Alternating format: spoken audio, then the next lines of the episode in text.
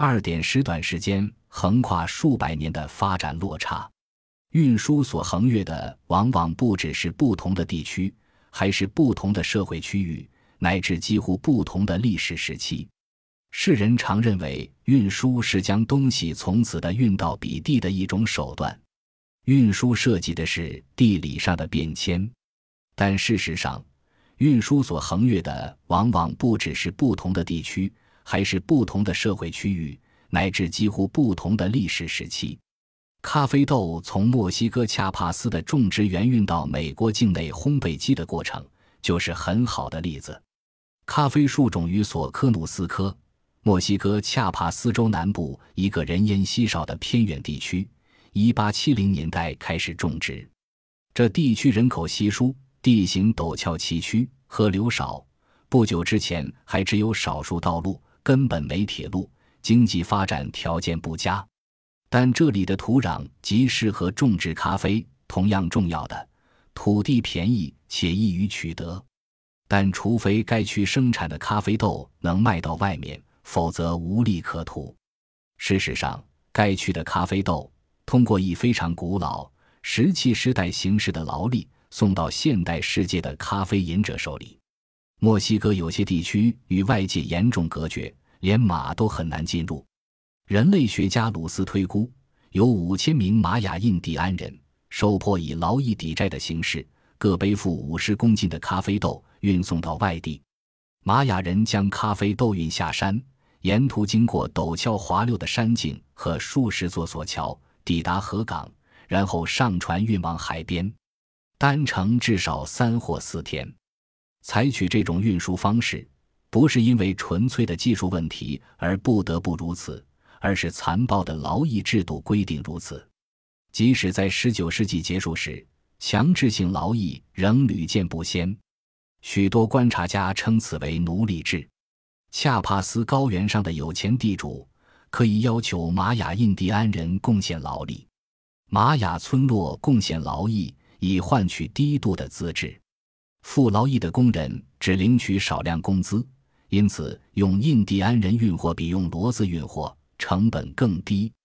更理想的是，印第安人可能债务缠身，只能用劳役抵债，而债务不因人死而消失，其家人还要负责偿还。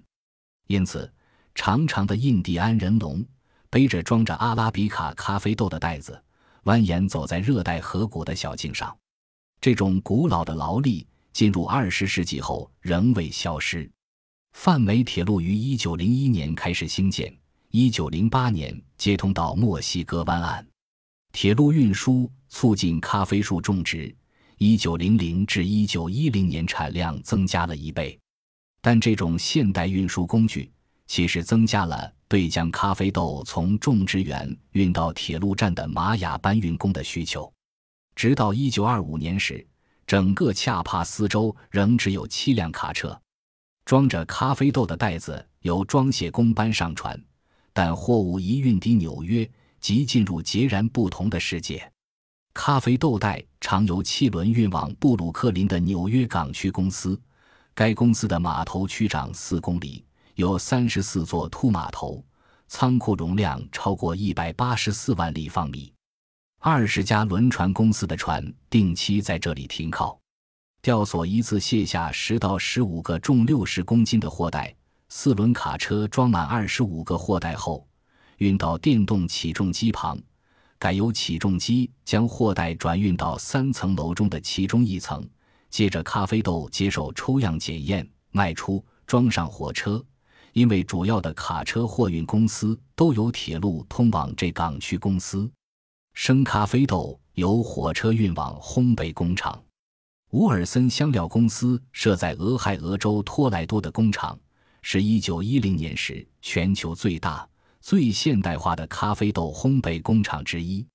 输送带将生咖啡豆。从私人的专用铁路线送到伯恩斯烘焙器收料斗，在受料斗里烘焙。烘焙过后，经由斜槽倒进冷却器，再从冷却器送进注料斗。注料斗里有滤网和去壳器去除杂质。最后，咖啡豆送到自动称重机、包装机。自动化设备让五层楼工厂里的五百名工人一周可烘焙四十五万公斤的咖啡豆。装袋后的咖啡豆送到四十州约二十万家店铺贩卖。一九一零年时，已有庞大的货车队负责将烘焙过的咖啡从火车站送到零售商手里。这些咖啡豆由债务缠身的印第安人亲手采摘，由他们背出墨西哥丛林，最后由蒸汽煤所驱动的汽轮、火车，由电力驱动的输送带，由汽油驱动的卡车。完成其运输旅程，他们不止从一个大陆移到另一个大陆，由一个国家移到另一个国家，还从一个历史时代移到另一个时代。纽约的工厂、码头和恰帕斯的丛林差异何其大，但通过世界贸易，两者紧密连在一起。